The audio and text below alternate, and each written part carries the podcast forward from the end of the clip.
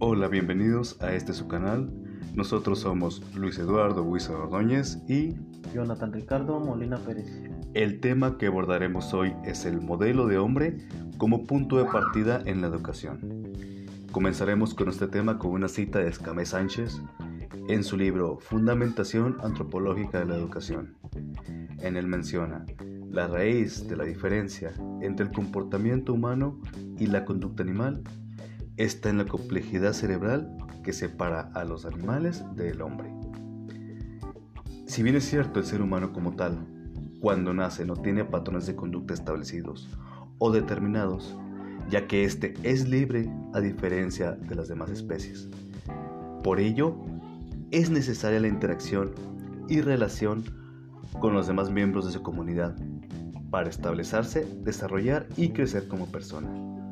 Si bien la educación, la necesidad que se le da al individuo para adoptar las características de sus iguales, es lo que hace que éste logre una interacción total con su entorno.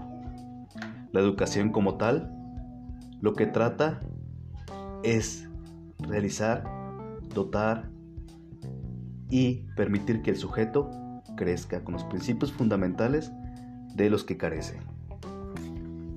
El ser humano es un eje central de la educación, ya que está integrado por muchos factores externos, como son la cultura, la sociedad, todo el entorno en el que vive, cómo socializa, cómo se humaniza en base a su entorno, ya que el individuo, dependiendo de su entorno, puede perder o modificar su comportamiento. Mi compañero Jonathan Ricardo Molina Pérez abundará un poco más en el tema.